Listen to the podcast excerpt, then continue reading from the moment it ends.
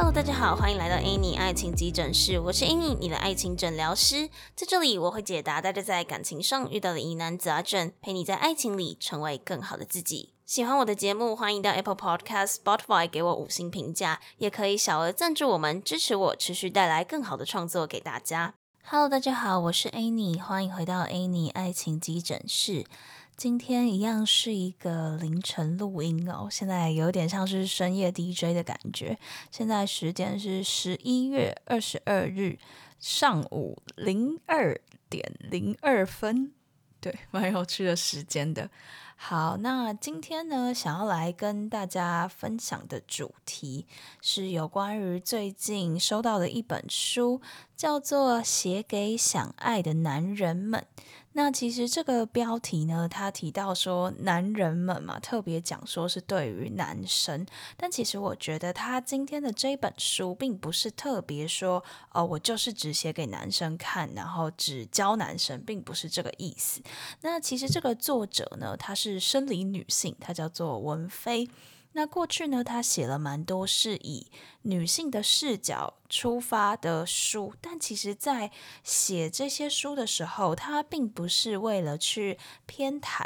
哪一种性别，而是他希望从不同的角度去让大家了解说，不论你今天是生理男、生理女，我们一样都是人，都会有就是各自的个性啊、优缺点啊等等的，而不是用男生或女生的标签去带入一些刻板的印象。他希望从不同的角度去化解一些过往的误会，然后让这个谈恋爱呢，不要经常是一个好像是一种攻略的感觉，就我应该要怎么做去吸引谁？就是我比如说男生就应该怎么样去吸引女生，或是女生应该怎么样吸引男生？他不希望是这个样子，不希望说是用一种策略，像是在打仗的感觉。他希望是我们可以跳脱出这个视角，用。不同的观点来看待，说，哎，其实我们大家都是人。那在建立足够的互相学习、互相了解之下，我们能够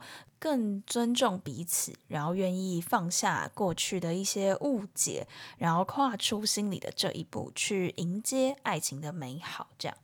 那在这本书里面，我想要来跟大家分享的一个章节，我觉得还蛮有趣的，或许大家都会蛮想要了解的。这个章节叫做“与女生相处要注意的误区”。那因为这本的标题，他就写说是想要写给男生嘛。那他这个章节写说和女生相处要注意的误区，为什么会这样子设计呢？是因为作者他就是看到说，他觉得可能有些人会误会说，哦，女生就是应该就是怎么样怎么样，所以男生应该要怎么样去跟女生相处。但是其实他想要就是作者他想要表达的是说，虽然他是说与女生相处要注意的，可是他其实。并不是只教导男生要怎么做，而是当我们在跟一个另一个人相处的时候，要用怎么样的心态会比较放轻松、比较正常一些。因为有的时候我们可能会带着，假如说以异性恋来说，我们可能会把对方当成是一个异性，然后就会有一点惊这样子。所以今天作者他想要讲的就是说，诶，有的时候我们可能因为带有一些误会，所以。你可能会在跟异性相处的时候表现得不自然。那他在这本书里面，他就是想要讲的说，我们一样都是人，我们可以呃放下这些我们所幻想的一些偏差或是一些误解，那放宽心，自然而然的相处这样。那像他就提到一个他在破题的地方，就提到一个我觉得还蛮有趣的观点，就是说有时候我们在遇到。心仪的对象，或是不熟悉的异性，假如说以异性恋来说，我们可能有的时候会不太知道要怎么相处，于是就忘记对方跟自己一样是一个人类。就他讲的这一句很有趣，对，就是有时候，有时候我们在跟异性相处的时候，会把他当做哇，他是一个异性诶，然后把他当做一个另外一个物种在看待的那种感觉，但是并没有，我们大家都是人类，因为我们可能会给对方很多的想象，然后会过度的站在对方的立场，过度在意自己的，就是每一个行为都会放大检视，然后这个时候其实有时候我们反而会显得不太自然，而且有的时候会不小心带入一些，就是你把自己跟对方放在地位不平等的天平上面，那自然而然你可能就没有办法，因为你心里面有这些疙瘩，你就没有办法。自然的和他人相处，可是偏偏在相处当中，那种自然啊、舒适啊是很重要的。所以，如果你没有办法把这些芥蒂放下来的话，好像有时候你就会就是不太自在这样。那他想要强调就是说，我们所有人都是人，我们会有相似的地方，也会有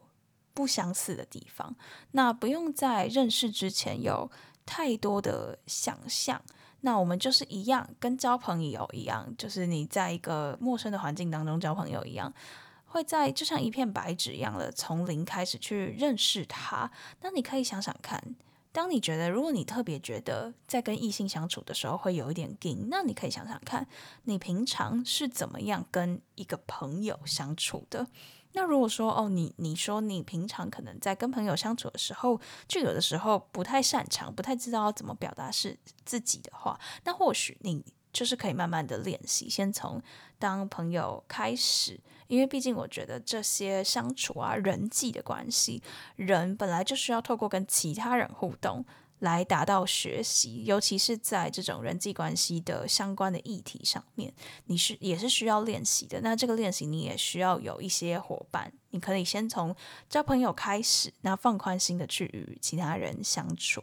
那么，如果你自己意识到说，好像你跟谁特定的某一个人相处都会好像卡卡的不自然，那可能代表你对他的心里面有一些不切实际的幻想，或者是有一些先入为主的，不管是想象也好，或是一些误解也好。那这个时候，你可以尽量的放宽心，就想说，我们就是先认识看看。这样子，那有有没有进一步？那之后再说。毕竟，呃，你想要有发展更深的关系，你也得得都先从浅的关系开始嘛。就像有时候我们可能在就是在网络上交友的时候，你可能会对于这个对象有很多的想象，还没有见过面就有很多的想象，就造成了有些人会说哦，还没见面就晕船等等之类的。那这其实这个现象也是源自于说，我们可能对于这个素未谋面的陌生人，可能产生了很多幻想，从他的文字里面对他的人的不管是长相也好，或是个性也好，长是就是有产生很多幻想。可是其实不见得他的说话方式是怎么样子，他的外表就是长怎样嘛，这并没有完全的相关。所以在还没有真的见面，或者是还没有真的成为朋友之前，我们可以放下这些想象，可能会比较自然一点。好，那接下来呢，作者他就想要来说啦，那我们有哪一些以前可能经常会产生的一些。呃，算是误区吧，就是跟女生相处的时候的一些误区，因为你不知道，因为你有一些既定的印象，以至于你很容易走进这个误区。那接着呢，他就分享了六个误区。希望大家在之后的相处上可以特别留意一下这些地方，就是他想希望你可以去想说，诶，是不是我以前在这些地方都真的特别容易比较紧、比较卡，然后或者是就是因为有着一些既定印象而就是做了一些比较不自然的事情。他希望在这六件事情上，你们可以多想想看。这样，那首先第一个误区，他说的是，呃，没有人在意你那些丰功伟业。那这句话他讲的蛮直的，但我觉得其实还蛮，就是还算蛮中肯的啦。他的意思是说，有的时候我们会觉得说，为了要让别人喜欢上你，所以你要表现出你自己有多好。可是，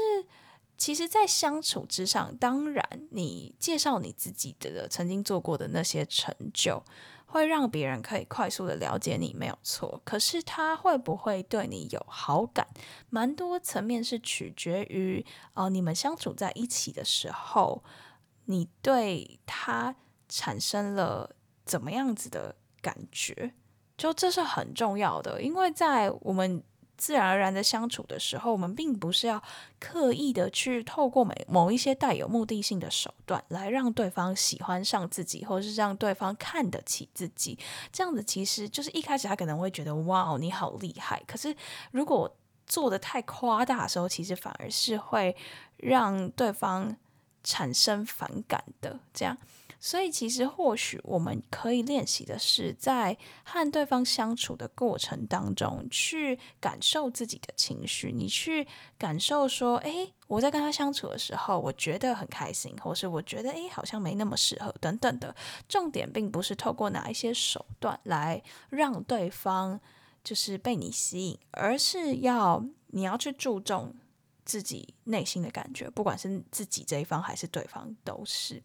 那我们换一个方式讲，就是说你在分享事情的时候，并不需要带有说，我讲这些是因为希望对方会觉得我是我有这些能力很棒为目的。而是说，哦，我讲这件事情，我觉得很开心，或是我对这个话题蛮有兴趣，我们可以聊聊看，然后有一些想法，所以我跟你分享，这样就是有一种在交朋友的感觉。我并不是刻意去跟你讲这件事情，让你觉得我很厉害，而是说，哦，我真的觉得这件事情很很棒。然后我有一些想法想要跟你分享，是一个平等的感觉，这样。所以其实我觉得这个这一个这一项，其实它有点像是我们以前讲的，就是说你在分享你自己喜欢的事物，在做你自己喜欢的事物，其实别人看到你是会有一种觉得你闪闪发亮的那种感觉，因为你是真心。想要跟他介绍，想要跟他分享这个东西，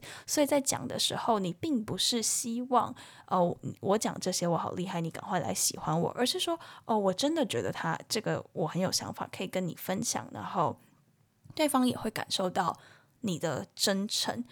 而且，其实我们可以换一个角度来想哦，如果对方是因为对于你分享的那些丰功伟业，就是你把它讲成是一个。讲着特别厉害，然后来吸引别人注意你。他如果是对你这些感兴趣的人，他其实或许比较在意的是你能够提供给他的资源，或是哦，我认识你，我就可以怎么样怎么样怎么样，我可能就有一个工作机会，或是我有怎么样的利益。他可能是喜欢那个包装下的你，就是那个外壳的你，就是你拥有了哪些的那些外部的事物，他并不见得。会看到内部的你，所以他并不见得会真正在乎内部的你，所以这也是为什么我们会就是在这本书里面，作者会分享说，我们并不是要一直去透过那些外在的事物来吸引别人，因为这可能会吸引到并不是真正喜欢你的人，因为他是因为你的那些外在的事物而看到你。那相反的，如果说他。并不是被那些外在事物，而是被你的内在个性所吸引的话，其实这个或许会让你们的相处是比较自然的，因为他是真心的想要认识你这个人的呃内涵啊，真的想要认识你，诶，为什么会这样子想事情啊？真的想要跟你有比较深入的交流。那其实像有一些前辈也会。跟我分享说，呃，他以前可能也会觉得说，诶，要做很多很多事情才会显得好像自己自己的能力，但是呃，随着时间的成长，他会发现说，其实他并不会希望别人是因为知道他做了什么什么事情，做了很多很多事情，A B C D E 这么多事情，才觉得他是这一个人。比如说马斯克好了，马斯克他有做了很多很多事情吗？可是他为什么有办法做这么多事情？是因为他是马斯克这个人，就是因为他是一个很有创造力的人，那他就能够去做很多事情。那并不是说哦，他做了这么多事情，他才成为了马斯克。就这个其实是不太一样的思考的方式。那同理，我们在认识人的时候，如果你从他的内心去认识，那也就是说，哦，因为你知道他的个性是这样子，所以你会呃欣赏他做的这些事情，你会对他做的这些事情有兴趣，而不是说哦，他做的这些事情吸引到你，所以你才对他的这个这个人有兴趣。这个思考的顺序，这个观点，我们或许可以思考看看，这样子。好，那第二个作者分享的误区是说，他觉得我们在认识对方的时候，并不是需要一直问问题，也不需要一直想话题，因为有些人很容易怕说哦没话讲，就会一直一直开话题。可是，如果你在这个开话题的时候，你只是希望从对方身上得到你想要的东西，比如说你希望知道，你希望就是让他呃对你更有认同感，像刚刚前面讲的那种，就是你讲了很多是希望他认同你，或者是满足虚荣心，或者是满足那种你觉得好像我们有在互动的那种感觉，可是。如果你是基于从对方想要从对方身上得到某些东西的话，其实你的话语里面会缺少了那种和对方是真诚相处的那种感觉，会比较像是那种一直单方面的感觉。那这样子对方就会感受不到双向的互动。那这样子一来，你们的相处其实就会有误差，因为你会以为我们其实很有话讲啊，可是其实，在对方的观点里面，他会觉得怎么好像都是你一直在。问我问题，我们没有在互动的感觉。那其实，在上一集的结尾就有讲到说，有一些人，他们就是发现对方变得冷淡的时候，反而会一直抛话题，一直开问题这样子。可是，其实，在对方的观点来看，有的时候可能是他还在思考说，哦，我跟你的相处的节奏要怎么拿捏，或者是说，哦，我还在思考。呃，我还想不想要跟你进一步相处的时候，就他还需要比较，呃，需要一点时间在观察你的时候，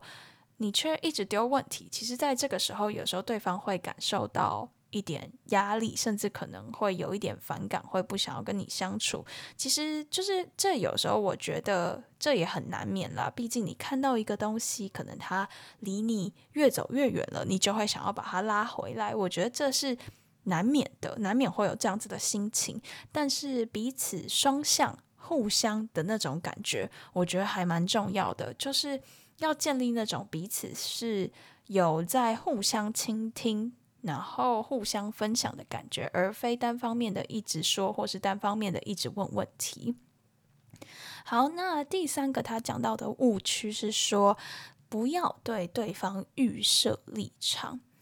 因为有一些人可能在相处的时候会觉得，诶，自己可以理解对方的很多感受，所以有时候当然我们会希望自己做到同理，可是有的时候，呃，过犹不及，我们会变成强加自己的理解在别人身上。那这个时候其实很容易会限制你去了解别人更多的事情，因为你会觉得，诶，好像他的一切就是如我想象的那个样子，可是有时候并不。并不尽然，因为我们可能认识的时间不长，或者是在不同的视角上，可能他其实有另外一面等等之类的。如果你经常会呃在对方身上预设立场的话，很容易会变成一种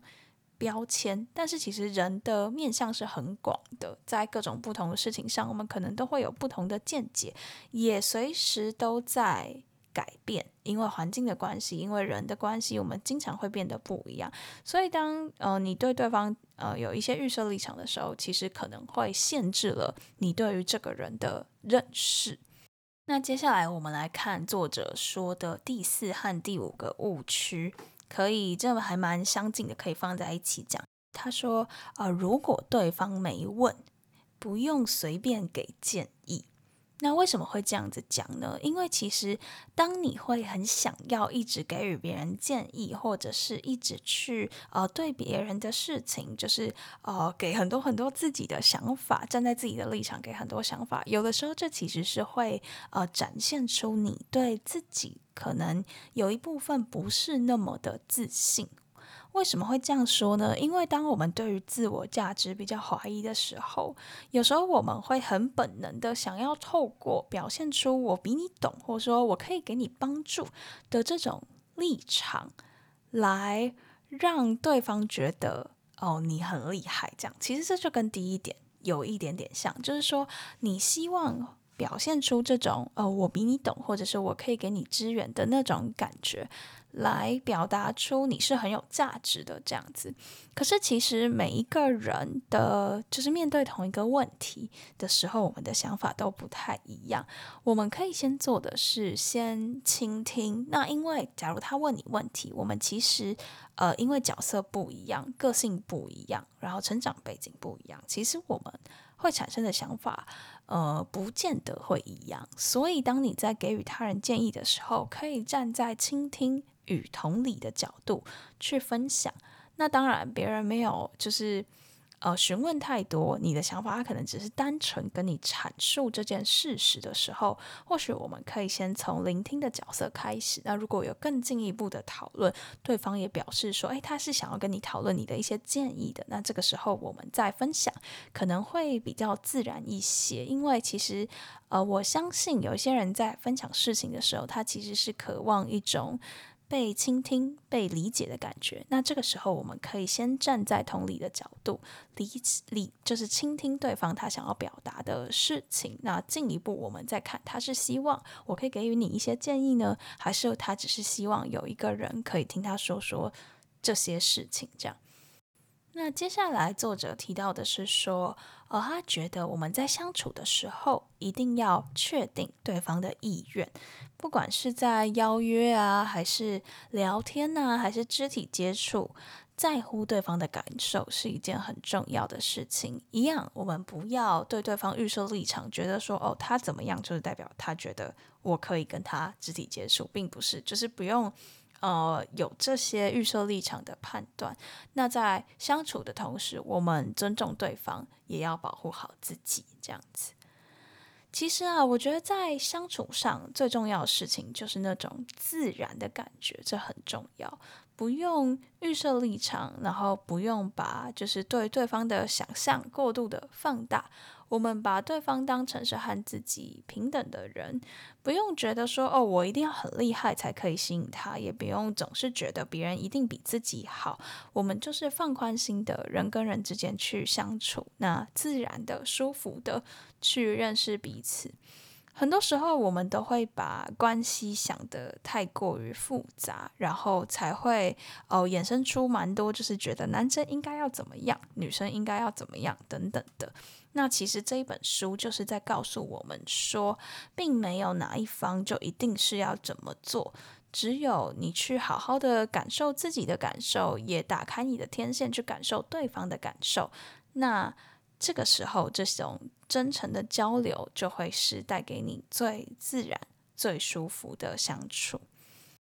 这本书还有很多我觉得还不错、很有趣的地方，值得大家可以去阅读这本书。那目前呢，出版社也提供给我两本这本书来作为抽奖的礼物。那我会把抽奖文放在这个节目的资讯栏，那你可以到我的 IG 上去抽奖。对，那我们截止的时间是到十二月四号星期一的晚上二十三点五十九分。那对于这本书有兴趣的伙伴，可以到我的 IG 贴文去抽奖哦。那今天的正片分享就差不多到这边。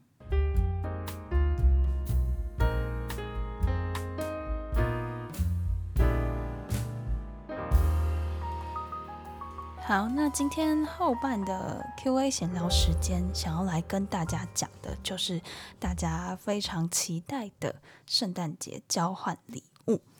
那其实为了要让大家能够匿名的去交换礼物，我真的想了很久，然后也就是试跑了这个流程很多次。那我们，我终于就是想到了一个应该是可行的方法。那我们就先来公布交换礼物的主题，就是当然你要送礼物要有一个主题嘛，比较有趣。那我们这一次呢定的主题叫做“粉蓝的一席话”，是不是有点有趣？对，那这个主题其实是我跟听众伙伴们一起共同决定的。就是呢，我们有有一个就是闲聊的小群嘛，在我的 LINE 群里面有个闲聊小群，然后我就在里面，我们就开了几个，让大家可以提议几个名词，然后投出有名词之后，我们就来票选。然后票选出最高票的是一席话，然后接着呢，我再给一个我自己再出题目出一个形容词，就是粉蓝，就把它放在前面，所以就构成了粉蓝的一席话这个主题。那呃，就是我们在送礼物、在交换礼物的时候，你要送符合主题的礼物嘛？那其实这个符合主题哦。不用想得太复杂，基本上就是只要你能够解释得通为什么这个东西是粉蓝的一席话就好了。那我们到时候大家开箱，就是各自收到礼物之后，我会开一次直播，然后我们会就是分享各自收到的礼物。那这个时候也会邀请送礼人出来分享说他的送礼理念这样子。那最后呢，我们会票选出一位就是解释的最好的、最契合这个主题的，那他会得到我送给他的额外的一份圣诞礼物，这样子。所以基本上就是你只要能够解释的过去，就天马行空也没有关系。这样，那怕大家可能对于这个主题，毕竟真的是蛮抽象的吼，我可以给一点点方向，但是并不限于。这些方向只是我的一些那个，就是我先暂时可以给大家一些方向，这样。那在形容词的地方，就是粉蓝的嘛。那为什么会想要选粉蓝这一个形容词呢？是因为这就是那个。安妮的节目封面的配色嘛，所以就想说，好，那干脆就是取叫，就是就又以粉蓝来当做主题，这样它可以是字面上的就是颜色的意思，也可以是一些创意的联想，比如说粉，你可能会想到粉末、粉嫩。然后可能蓝色你会想到天空，想到大海，那或者是说这个粉蓝你会想到对比，或是想到爱情，或者是想到温柔、温暖、阳光等等都可以。就是你只要基本上就是各种创意联想都可以，只要你解释得通为什么它是粉蓝就可以了。好，那接下来是名词，名词是一席话嘛？那这个一席话，它的出处就是来自于那个“听君一席话，如听一席话”。那意思就是指有讲跟没讲一样嘛？那你也可以延伸出说，哦，有用这个东西跟没用这个东西是一样的，或者是你可以从就是分开来把每一个字分开来看，比如说“席”，你可能会想到出席呀、啊、草席呀、啊、这种，然后。那个一席话的话，你可能会想到说话或者是图画，各种天马行空的联想都欢迎。基本上真的就是只要你解释的过去就可以了。这样好，那接下来讲完主题粉蓝的一席话，我们就来讲交换礼物的流程是怎么进行的。那么，为了要维持就是匿名，保护大家就是的资料，这样我们的交换方式是会由我来帮大家代订礼物，就是我帮你下单，然后直接下单到那个对方的的门市，这样让他可以直接领。那这样子寄件人的身份就不会透露了嘛？收件人只要拿他自己的证件去 Seven 取货就可以了。那我们统一是用博客来来订购，那礼物的金额会在四百元到六百元新台币之间。那接下来你只要你接下来的日子里，你就是在博客来里面选一个符合主题的礼物。那到时候呢，我会开一个表单来让你传商品的连接，就是博客来的商品连接。以及写下你想要对对方说的话。那你想对对方说的话，我会就是帮你代写，就是写在一张小卡上这样子。然后你传的商品链接，我会帮你代为下单，然后直接订给那一个人这样子。那你事前并不会知道你要送给谁。是由我来，就是随机抽签分配谁送给谁，这样一直到我们开箱礼物的时候，你才会知道。就是因为到时候大家会上来分享他的送礼理念嘛，所以到了开箱的那一天，你才会知道说这个礼物是谁送给你的。好，那因为呢，我们是在博客来下定嘛，就直接送到 Seven 这样子。那小卡呢，我是会帮你寄到邮局这样，所以就是也就是说，你会在 Seven 你留下的 Seven 门市收到礼物。那小卡的部分是由我来帮大家代写，然后我会用邮局的方式寄给你这样。对，所以你会在你的收件地址收到小卡，然后在 Seven 门市收到礼物这样。好，那。这几天，因为我现在还在试跑这个流程，就是我在试着下单看看，然后看能不能够就是定给他人，然后这个匿名的流程是不是顺畅，我还需要一些时间跑。所以在这段时间，你们可以先去找，就想要参加的人，可以先在博客来上面找，就是你心目中的粉蓝的一席话，然后先把这个连接存好。那接着可能下礼拜吧，或者是快一点的话，可能。嗯，对，可能要下礼拜，因为我这个礼拜不在，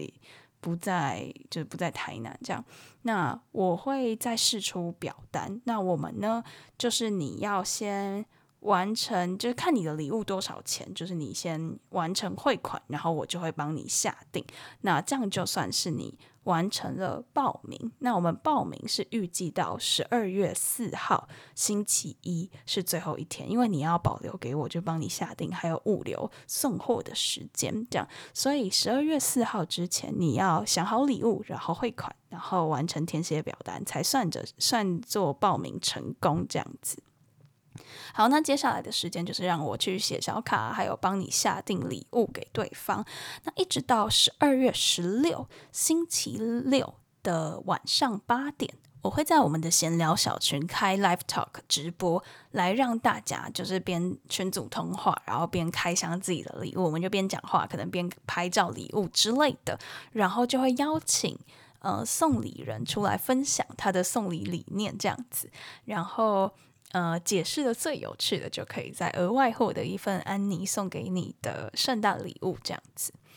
好，那以上就是大概的这一次交换礼物的流程。那这些流程我也会打在到时候的报名表单里面。那想要参加的伙伴呢，就是你从现在就可以开始想什么是粉蓝的一席话，然后在博客来上面找你想要送的礼物，先记下来这样子。那因为呢，这个是匿名进行的，所以流程。比较复杂，还麻烦大家就是多多到时候试出表单的时候多多留意一下这个流程。那也因为就是这个考量到物流的关系，以及就是可能因为匿名这个流程可能稍微比较复杂一点，所以这一次的活动我们会限额二十位参加。那一旦二十位报名就是额满的时候，这个表单就会关闭。